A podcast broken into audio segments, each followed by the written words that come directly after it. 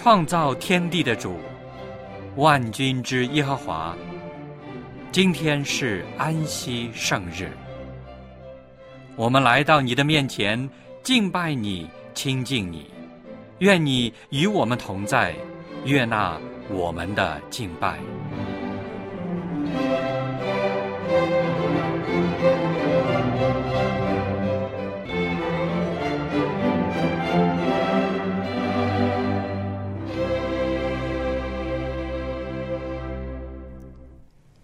各位弟兄姐妹，亲爱的朋友，主内平安。想在这里祝您安息日快乐。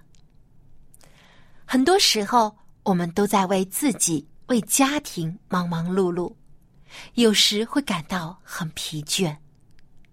所以，上帝设立了安息日，要我们在这一天歇下一切的工作，专心来到他的面前。全心敬拜他，因为他是大有慈爱和怜悯的主，他要将最好的福分赐给我们。现在就让我们平静心情，来到上帝的面前，单单的敬拜他。圣日崇拜现在开始，请打开颂赞诗歌，一起来唱赞美诗第。一百八十四首，欢乐安息日。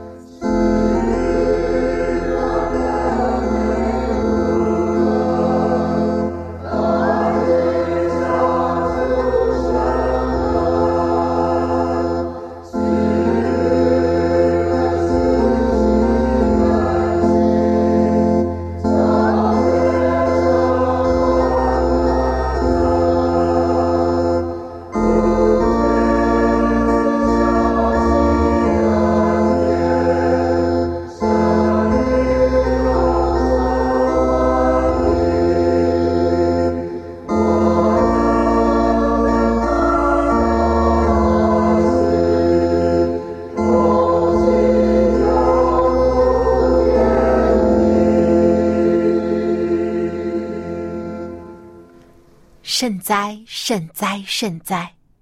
圣父、圣子、圣灵三位一体、独一的真神上帝，感谢您又带领我们进入了安息日。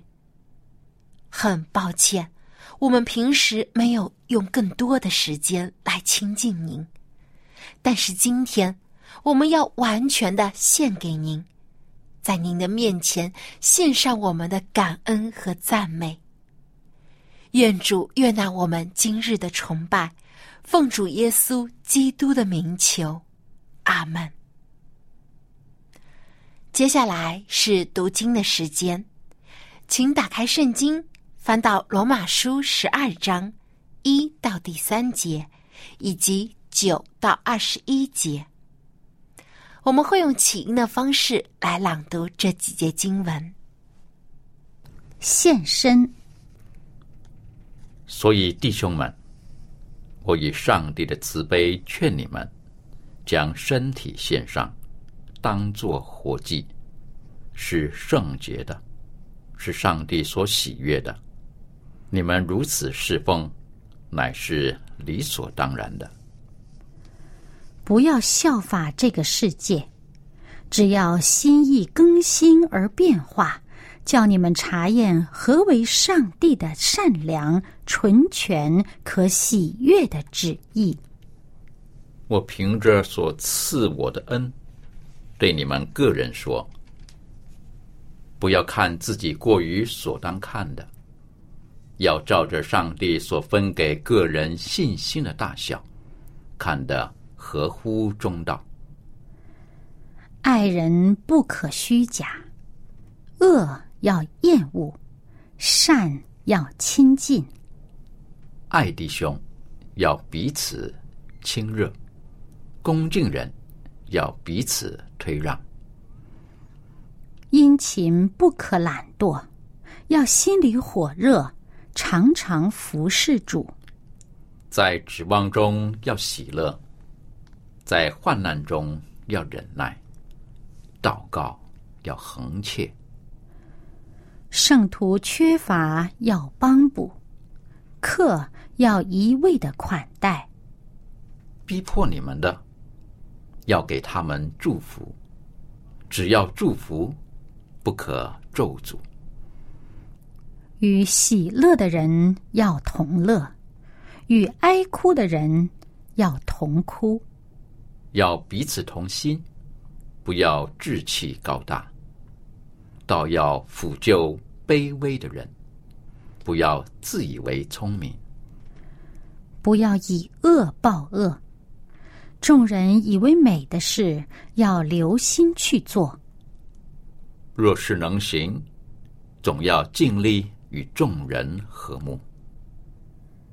亲爱的弟兄，不要自己伸冤，宁可让步，听凭主怒。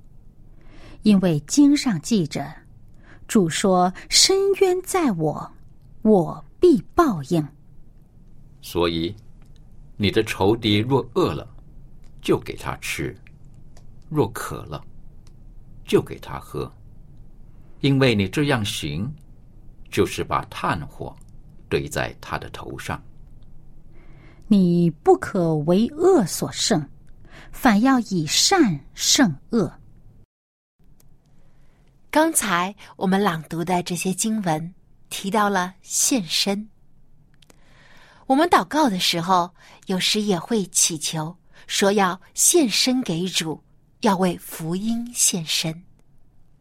但是怎样做才是真正的献身呢？今天望潮牧师就要和我们分享罗马书十二章中的教训。让我们把接下来的时间交给望潮牧师。各位朋友、各位弟兄姐妹，你们好！愿主的恩惠和平安在我们的当中，也求主的话能够光照我们、坚固我们。我们都知道，有个叫保罗，他以前叫扫罗，以前是一个逼迫耶稣基督、逼迫基督徒。所谓逼迫这个拿撒勒党一党的人，但他在大马士的路上，也就今天叙利亚的首都大马士革的路上，耶稣向他显现，啊，他悔改了，他知道他逼迫的还不是人，是逼迫的是主耶稣基督，用脚去踢刺是难的，他除去了自己的一个骄傲。以及盲目，所以圣经讲有一度他眼睛瞎了，他受洗呢以后呢，眼睛好像鳞片那样掉下来。我想经过基督的更新，他的眼目清晰了，他看到了真正的信仰以及人生的意义。所以以后他改名做保罗，保罗在希腊文是微小的意思。扫罗呢，大家都知道，以色列的第一王就是扫罗，非但人是高人一头，而且呢，新月的这个扫罗呢，也是变雅悯支派，所以说不定他想，哎，我也是变雅悯支派，我也叫啊扫罗多好。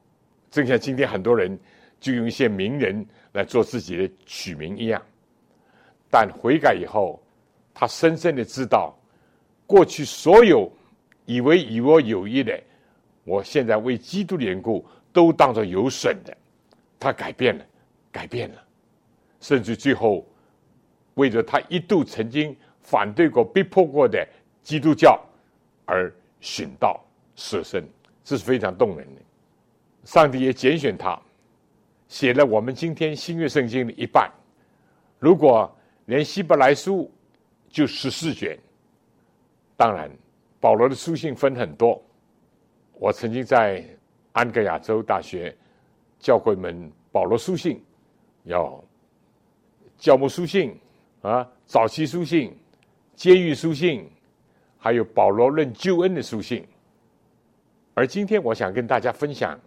就是罗马书当中的一章，你猜哪一章？十二章。因为历代以来很多基督徒在圣经里面有几个篇幅是最喜欢学习、研究、诵读，甚至背诵的。其中有一章就是罗马书十二章。我们知道保罗的很多书信当中，罗马书是一个。非常重要的卷书，当然每一卷都重要，但是罗马书有它一个突出的意义，被认为是一个自由的大宪章。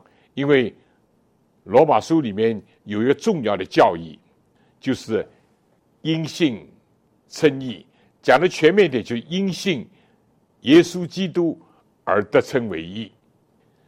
但这卷书呢，也有些人有些误解，甚至于有人对。整个的保罗所有的领受的教训有误解，以为保罗是反对律法。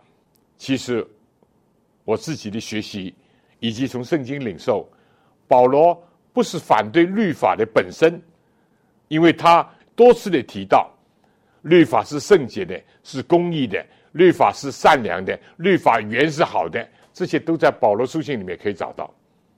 律法反而是怎么样？他说：“因信我们就废掉律法嘛？断乎不是。所以这很清楚，他是肯定律法的，只是他反对的是律法主义，因为他自己就从这个阵营里面出来。律法主义是什么呢？第一，我体会圣经里面，第一就是说守律法的表面跟字句；第二呢，就是以为自己。”有力量能够守这个律法，当然正因为是字句，当然就连字句也不是这么容易守，是不是啊？但他们认为自己有力量能够守，更甚的呢，他们以为守了就有功劳，就可以得救。比这个更加可悲的说，是什么样呢？他们可以审判别人，觉得自己是完全的守律法的，可以审判别人。这是律法主义，保罗就是从这个阵营里面，他这过去所以逼迫基督徒，就是感觉到，啊，我要为祖宗的这些观点要大发热心，要逼迫反对那些不赞成、不接受这样的人。到后来他恍然大悟，所以罗马书是特别强调，跟加勒泰书是特别强调突出上帝的恩典。在基督耶稣里因信称义，而不是因为行为称义，也不是因着律法称义。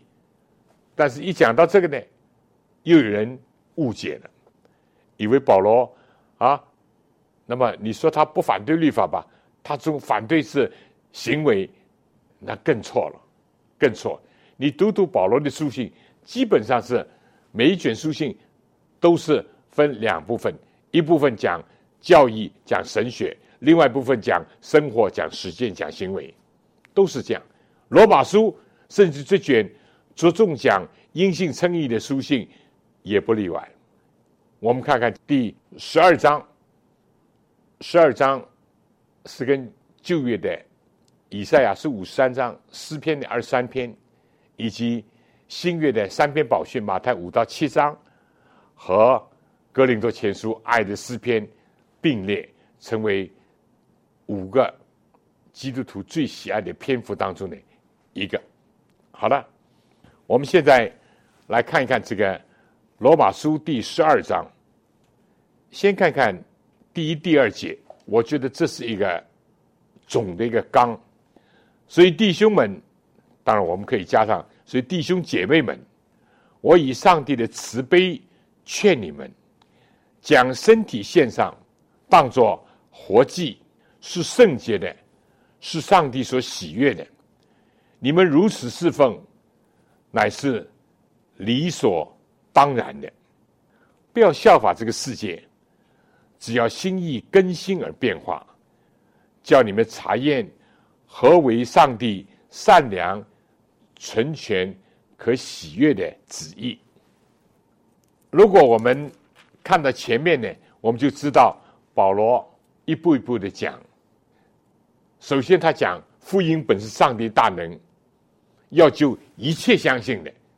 但是呢，有个次序，先是犹太人，后是希利人，因为上帝。最初把真理、把律法托付给犹太人，而犹太人的祖先，他们的先祖最推崇的就亚伯拉罕。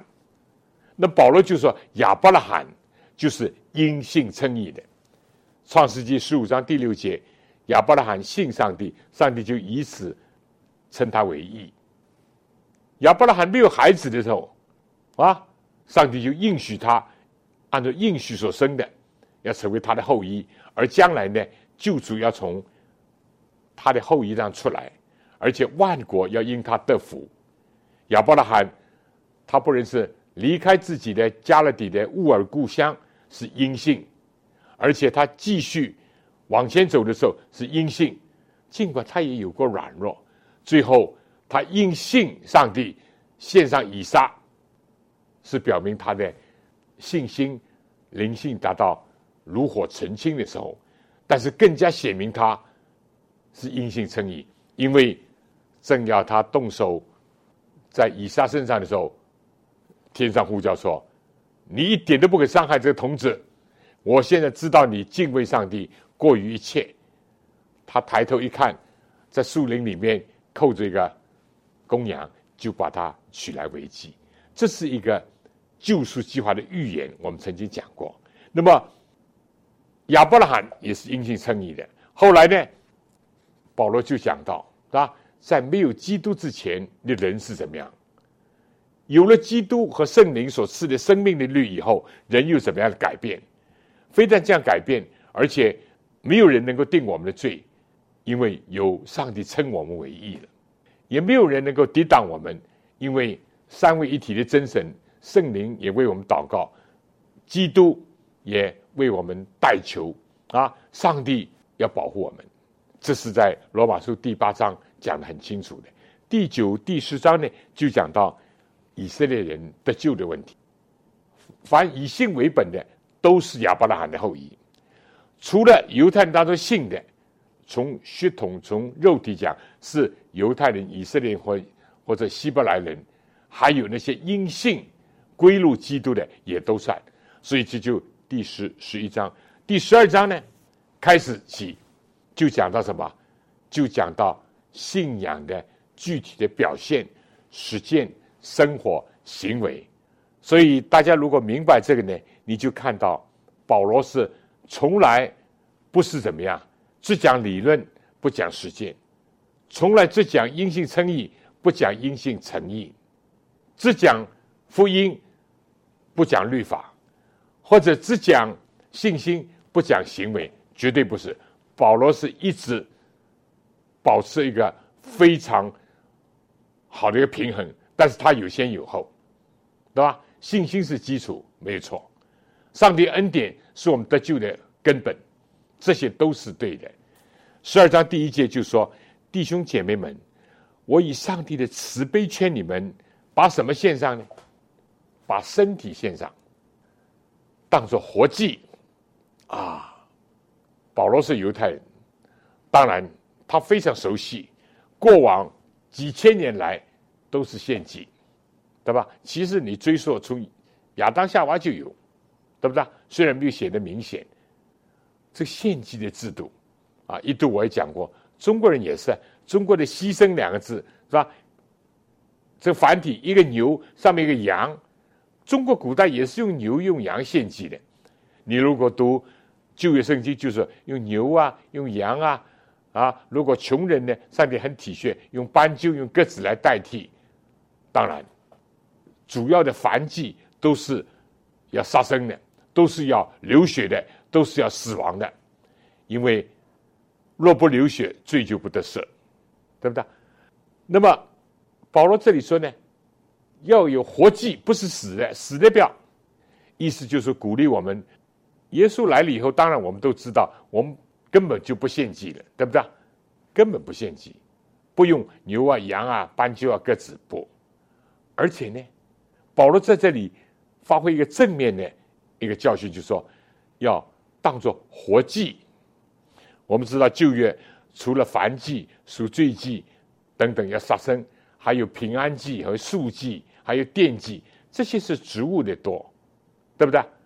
不过呢，当现在饼的时候，麦子也已经磨成粉了。保罗在这里强调说，要活祭，把什么当活祭呢？把我们的身体献上。但这里的身体呢，不是单单指着肉体，是指着我们的全人，指着我们的全人。我们的心智、我们的意念、我们的感情、我们的身体，就像新约圣经耶稣所讲：要尽心、尽性、尽意、尽力爱主你的上帝，尽心、尽性、尽意、意志、尽力、体力、身体各个方面要献上。这对我们很有提醒，对不对？有的时候，有些人只献上心意。但体力方面呢，他就哎呀，我已经许愿给上帝，我已经怎么样怎么样，他体力身体方面他就不力行了。但也有些人呢，只是献上人家看得见的外表的东西，没有把心归主。所以保罗这里说，当把身体献上，献是怎么样？完全奉献，不要死的，要活的，不要一部分，要全全体。这对我们是有。启发有教育，啊，那么降献呢是圣洁的，是上帝喜悦的。从上帝方面讲，我们就分别为圣了。我们其实都是软弱的、污秽的，但当我们一献上的时候呢，上帝就把我们分别为圣，就像很多牛羊一样。当他一带到圣殿，他已经跟一般的牛羊已经不同的意义，因为它是一种预表的意义了。牛啊，羊。都是预表着要来的救主，是不是啊？所以，施洗约翰在约旦河看见耶稣来受惊，说：“看呐，上帝的羔羊，除去世人罪孽的，他是替罪羊，他为我们牺牲。所以，当我们一献上的时候呢，我们就是圣洁的。上帝把我们分别为圣了。上帝是喜悦的。我们知道，旧约献祭的时候，有残疾的不能献的，啊，瞎眼的、缺腿的都不能献。”要完全，上帝喜悦是在怎么呢？是我们在基督里面，他看我们是完全的，这是在上帝。而下面呢又说，我们如此侍奉呢，乃是理所当然的。这侍奉这字呢，跟敬拜也是一个字。我们这样的敬拜，这样的侍奉呢，是理所当然。为什么？大家有没有想过这个问题？因为耶稣已经为我们献祭。耶稣已经为我们牺牲，他是神成为人，这是第一个我们不能接得到的。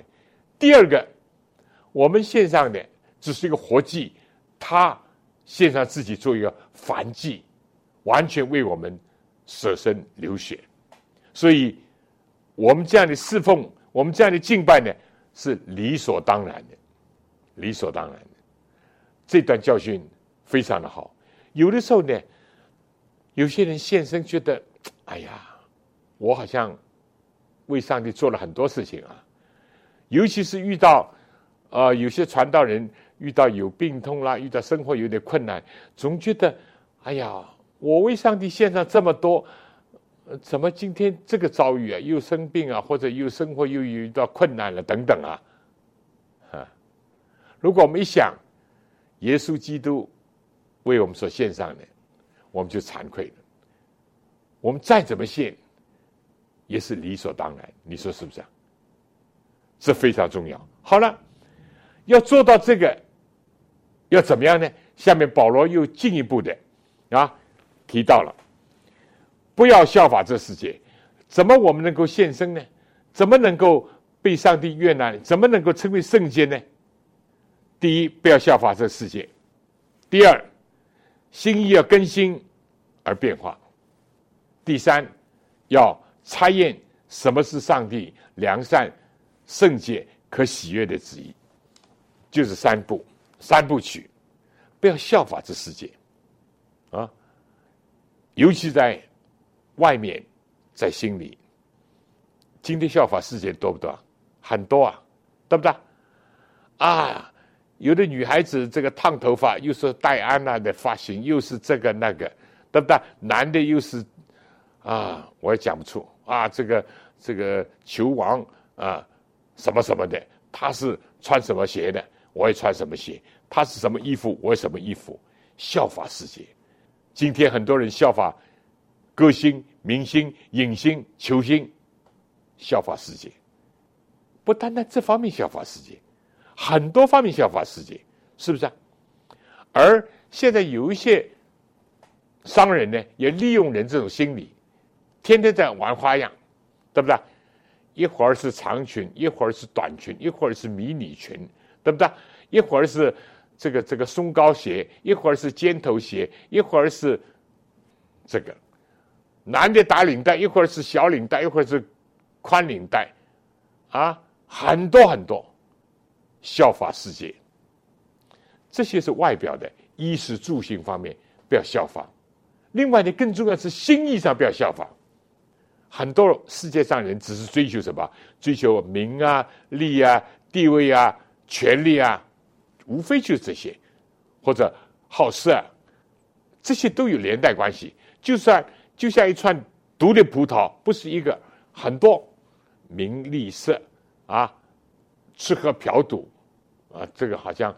呃，庸俗一点，但是啊，有的知识分子说，我我我不测表，其实呢，他追求名啊利啊。呃，金菩萨换了个宁菩萨，所以不要效法这个世界。那么，怎么不要效法这个世界呢？要心意要更新而变化，这就来到重生了。心意要更新而变化，你不更新怎么变化呢？对不对？你效法世界。你心意怎么会更新呢？这两者是，你要效法世界，你心意不可能更新；你要心意更新，你就不要效法世界。你不效法世界，要心意更新，就要变化。变化，你不变化，那还是走老路，还是依着旧的轨迹在进行，还是一颗属肉体、属欲望的一个心在主宰你的一切。这两点实在太重要了。在今天，我们真的看见，但不容易做的，心意更新而变化。怎么更新啊？不是说改头换面，不是修修补补，改良主义是不行的。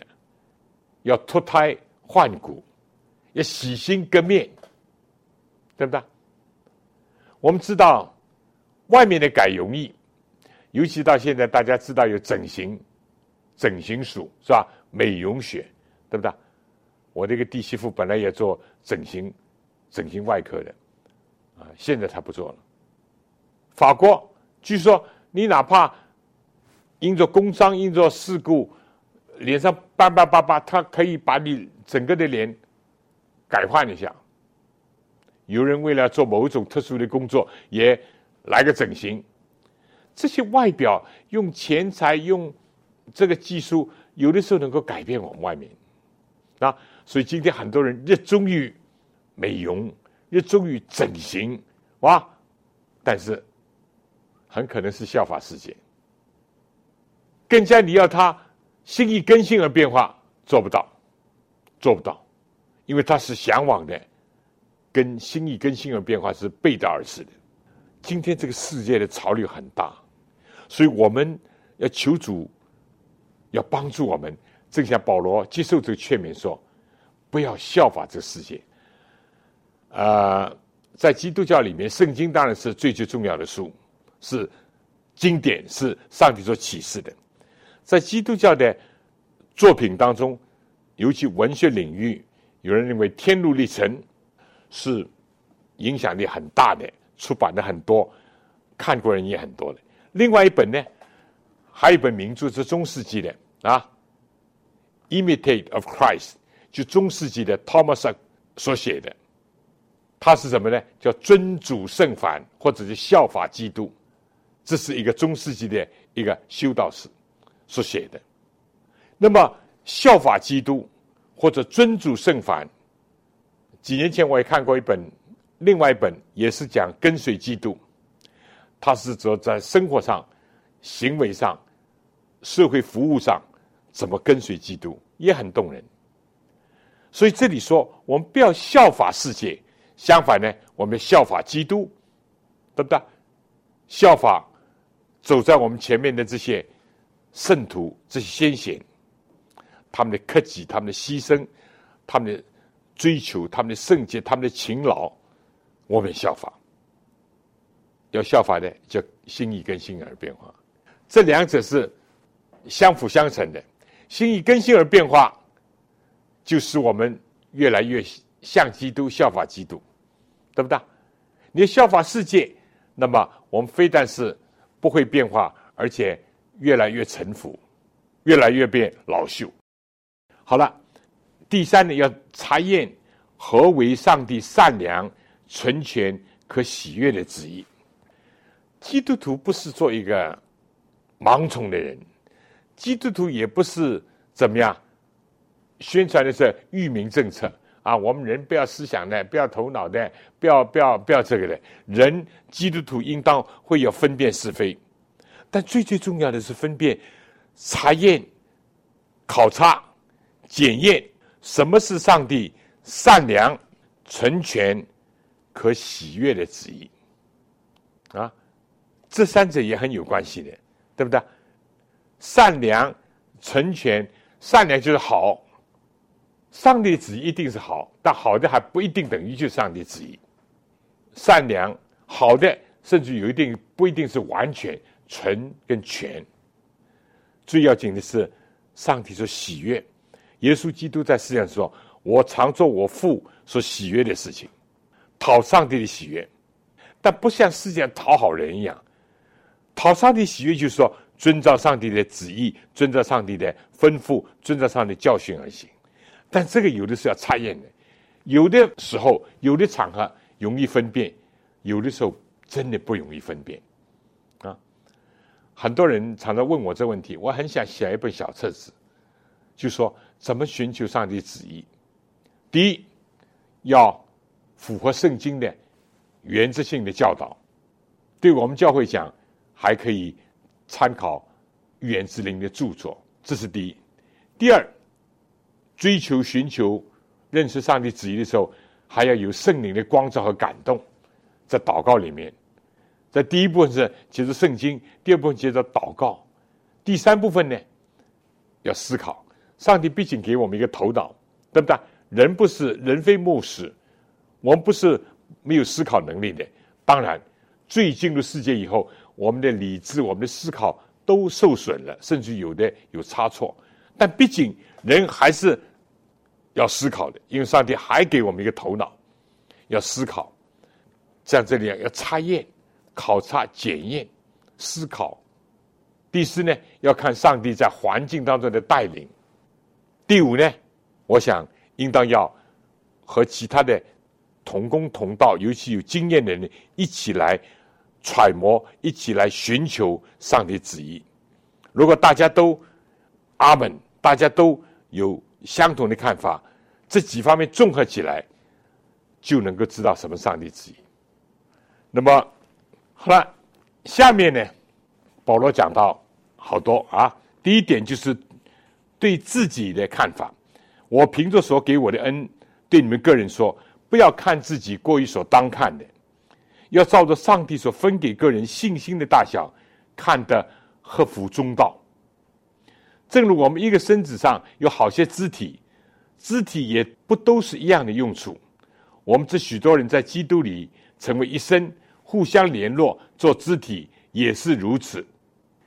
这里面就是有一个重要的问题。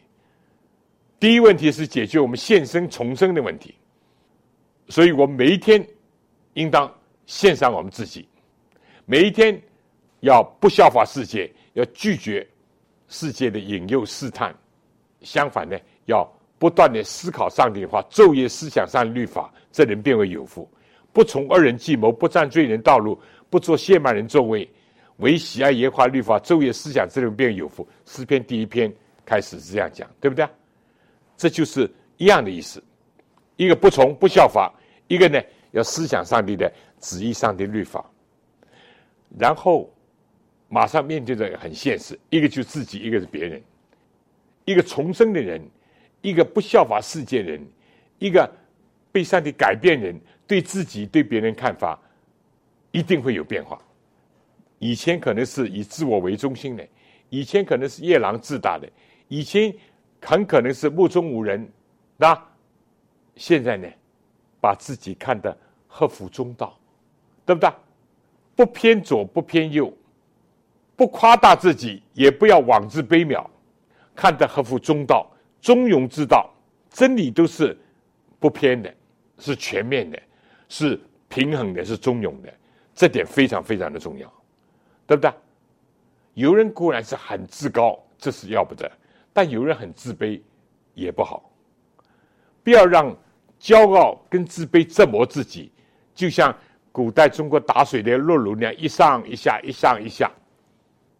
一会儿这个满了，一会儿这个空了，一会儿这个空了，那个满了，不要让骄傲自卑折磨自己。看别人也是这样，对不对？如果我们自己不改变，我们对人，我常常就想，比我好的，我就骄傲跟嫉妒；比我差的呢，我就自满、自大，看不起他们，必然是这样。但是如果经过重生、经过变化，人呢就有一个不一样，看自己一个看得合乎中道了。哦，他比我好的，我感谢上帝。上帝啊，也给别人有这么多的恩赐，我感谢上帝。比我差的，我不是看不起他、卑渺他、践踏他，我要帮助他，因为上帝给我恩典，可以提携他，可以帮助他，不知吗？这改变了。改变了，所以保罗在这里说，要按照上帝所分给个人的信心的大小，看得合乎中道。他这就好像身体上有很多的肢体，肢体不是一样的用处。保罗在哥林多书里面讲到，如果都是眼睛，没有鼻子怎么？如果都是鼻子，没有嘴巴又怎么样？每一个四肢百体五官都有用处，互相怎么样？互相搭配，互相看好。互相尊重，这才是要的。如果互相对立，如果互相轻视，那就糟糕了，对吧？那全身就不得安宁了，对不对？你牙齿疼的时候，是不是全身都疼啊？对呀，对呀，对不对？你有有有一度，我我有个耳朵好像听不大清楚，啊。当然后来我经过冲洗以后，原来啊有很多的。这个脏的东西在里，一冲洗了就平衡了。否则我觉得在路上走的时候好像不平衡。意思怎么呢？我们必须要每一个肢体都需要，每一个肢体都有用处。这是一个很大的一个奥秘，又是一个很大的学问，又是一个很难学会的一个功课，就是人际关系。人际关系无非就是两个，一个看自己，一个看别人。怎么看别人，怎么看自己。两个一不正确，都不太平，这是真的，对不对？所以这里面很重要。下面呢，他就说，肢体不是一样的用处。我们许多人在基督里成为一生，互相联络做肢体也是如此。我们是一个怎么样？基督是头，司令部指挥，我们四肢百体是要协调、要配合、要互相的要帮助，联络成为一身，对吧？那么这个非但是在教会里面，在社会上也是这样。我这些年我已经有一点感悟，我总觉得以前有的时候我们教会人只注重天国啊，只注重教会啊，有的时候我们对社会的一切，我们关怀的不够，我们甚至欣赏的不够，尊重的不够。而我现在越来越感觉到，哎呀，我到一个城市，看到要管理一个城市多么的困难，又是交通，又是水电，又是。啊啊！服务的行业又是一切的一切治安太复杂了，你就连建筑一个城市都要经过多少规划，要经过多少人？我们有的时候，这是我自己的感受，可能别人不是这样，对不对？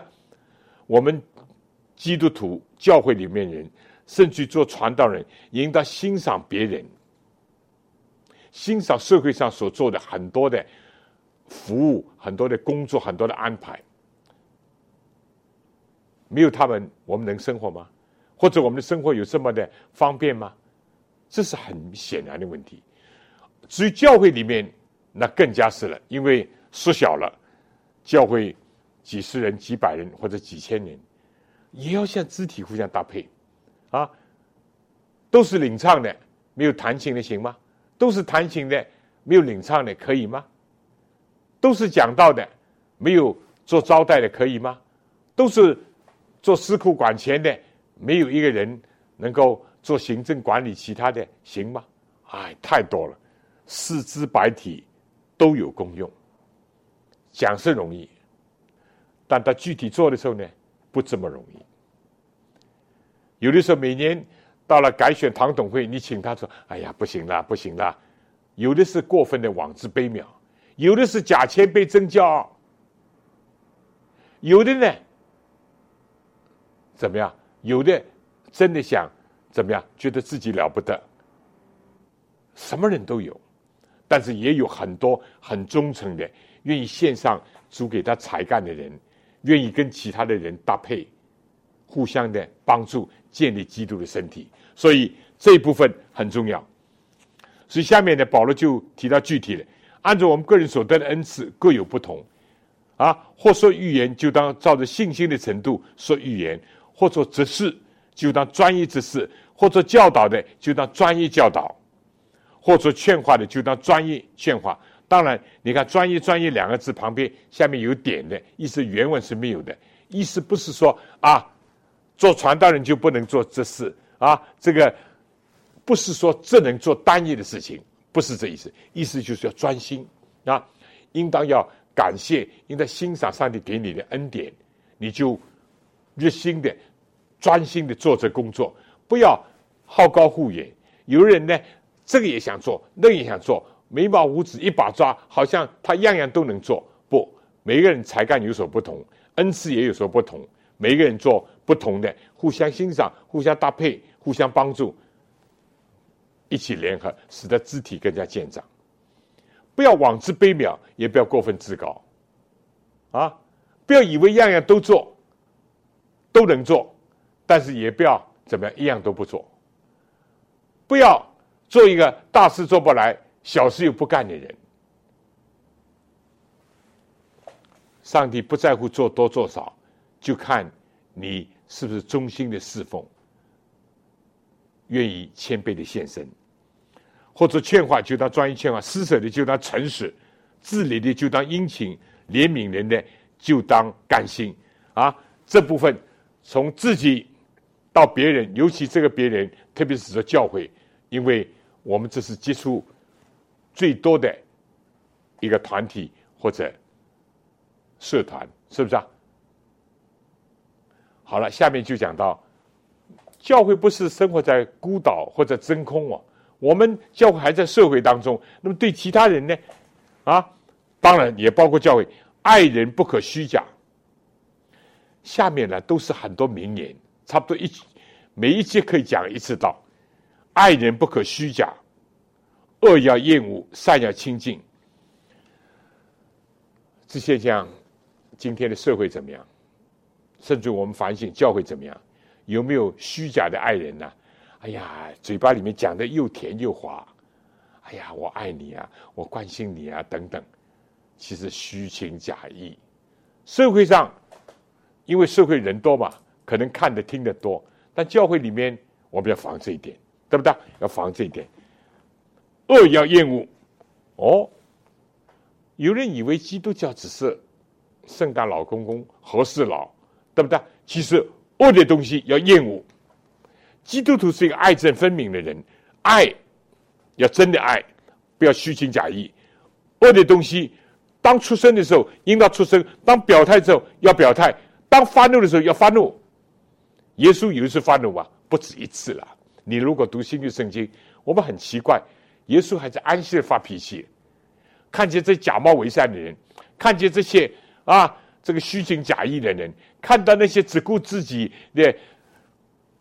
声誉啊，只顾自己的地盘呐，而不顾人的死活痛痒的人，耶稣怒目看他们，因为耶稣在安息医病，他们就说不能医病啊，医病是犯安息啊，等等等等，耶稣怒目的看他们，发怒啊，所以基督徒恶要厌恶，当然我们不要轻易发怒，对不对？这点我们要防备啊，要防备啊。我自己有的时候也觉得有亏欠，所以不要轻易发怒，但是不等于不要发怒，啊，恶要厌恶，不是说哎呀，和事佬样样都是和稀泥，没有的，善要亲近，恶要厌恶。好了，爱弟兄你要彼此亲热，不要了。有的人呢，真的是跟你握手了，也是好像是。讲了一句就是表面功夫，对不对？爱弟兄要彼此亲热，亲热不亲热？你说能体会吧？能体会的，就像糖跟糖精能分辨吧？应当是能分辨的，对不对？恭敬人要彼此推让，恭敬人要彼此推让。耶稣讲个比喻，人家请客了，你不要跑上去啊！我早点去，先做个。头位先做个首位，耶稣说：“不要，你最好坐坐旁边点，请愿人家以后请你上座，你不要坐了上座，人家叫你下来，那倒反而不好。恭敬人，但是这个不是出于一种虚假的礼仪，是一种恭敬人，要彼此退让，对不对？我们有的时候做牧师，有的时候也很为难的，一拍照了，总该叫你坐在当中。”哇啊！甚至人家要站你，你可以坐啊，坐的要坐当中。我说不必啦啊，坐当中坐旁边都是一样的。恭敬人要彼此退让，对不对？你不能因为你是牧师，有人比你更加年长，比你更加在组里面啊更多的这个岁月，那应当恭敬别人啊，彼此退让。殷勤不可懒惰，哈。基督徒不是做懒人啊，殷勤不可懒惰，要心里火热，常常服侍主，这个太好。有可能有人生活在北极、南极或者北方中国的很寒冷的，但我们心里要火热，要常常服侍主啊，常常服侍主。下面这句那是更好了啊！我最近常常用这句话鼓励。黄师母，在指望中要喜乐，人不要失望、绝望，要有指望。指望中要喜乐，在患难当中，在病痛当中，在急难当中，在艰苦当中要忍耐，要忍耐。祷告要很切，这是一个非常平衡的，对不对？一个不喜乐的人，喜乐的心乃是良药。一不忍耐的人，常常会怎么样？急躁，做错事，说错话，而且人生有些人甚至不能忍耐就轻生了。基督徒不用的，对不对？祷告要恒切，有的时候不是一次祷告就能够完成。圣徒缺乏要帮补，可要一味的款待啊！当然，有的人这个一味两个字，有人说啊，客人来了就烧一味菜，不是这意思啊。这意思就是说啊，要怎么样？要专程的要去款待人啊，逼迫你们要给他们祝福，只要祝福不可咒诅。下面呢，与喜乐人同乐，与哀哭人同哭，要彼此同心啊！这些话每一句都太好了，不要自欺高大，倒要抚救卑微的人，不要自以为聪明。每一句话都太宝贵了，每一句话都够我们学个学个一辈子。因为在不同的程度上，对不对？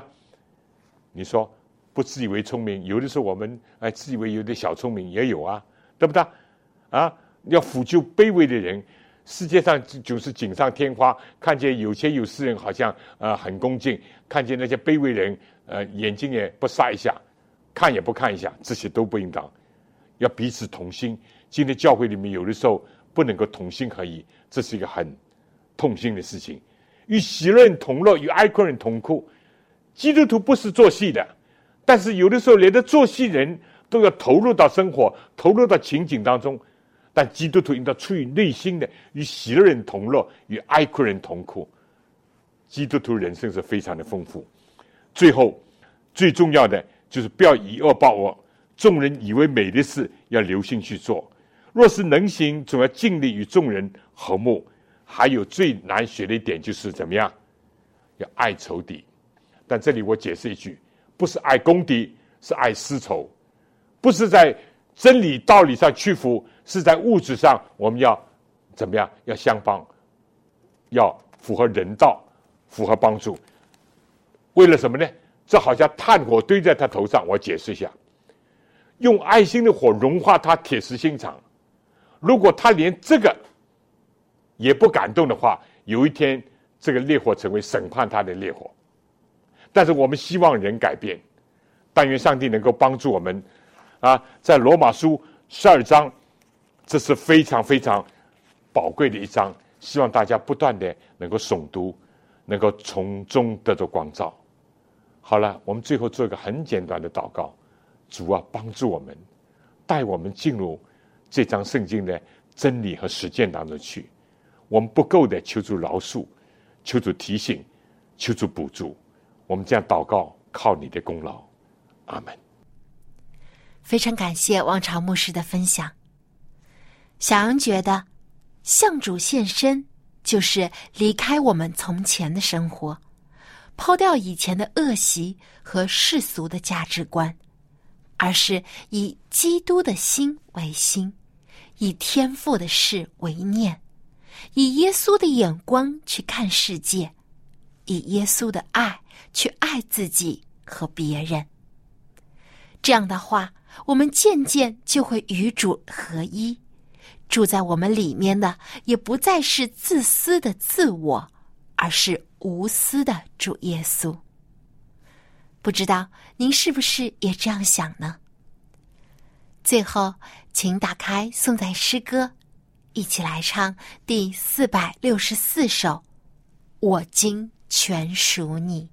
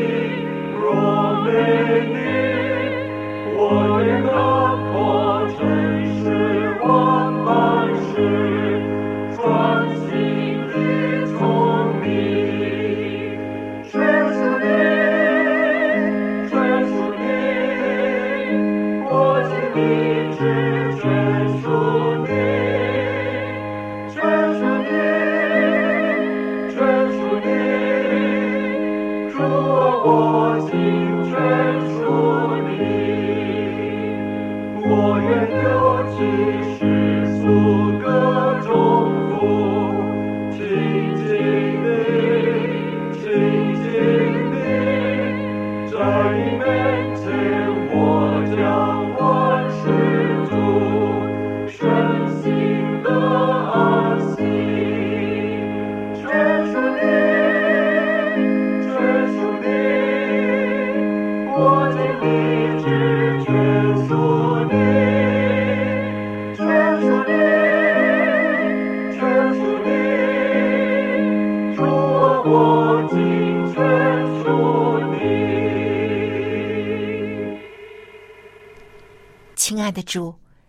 谢您先爱我们，牺牲自己拯救了我们。我们愿意献上自己，当做活祭，与主联合，过圣洁的生活。愿天父的慈爱、主耶稣的恩惠、圣灵的感动，时常与我们众人同在，从今时直到永远。阿门。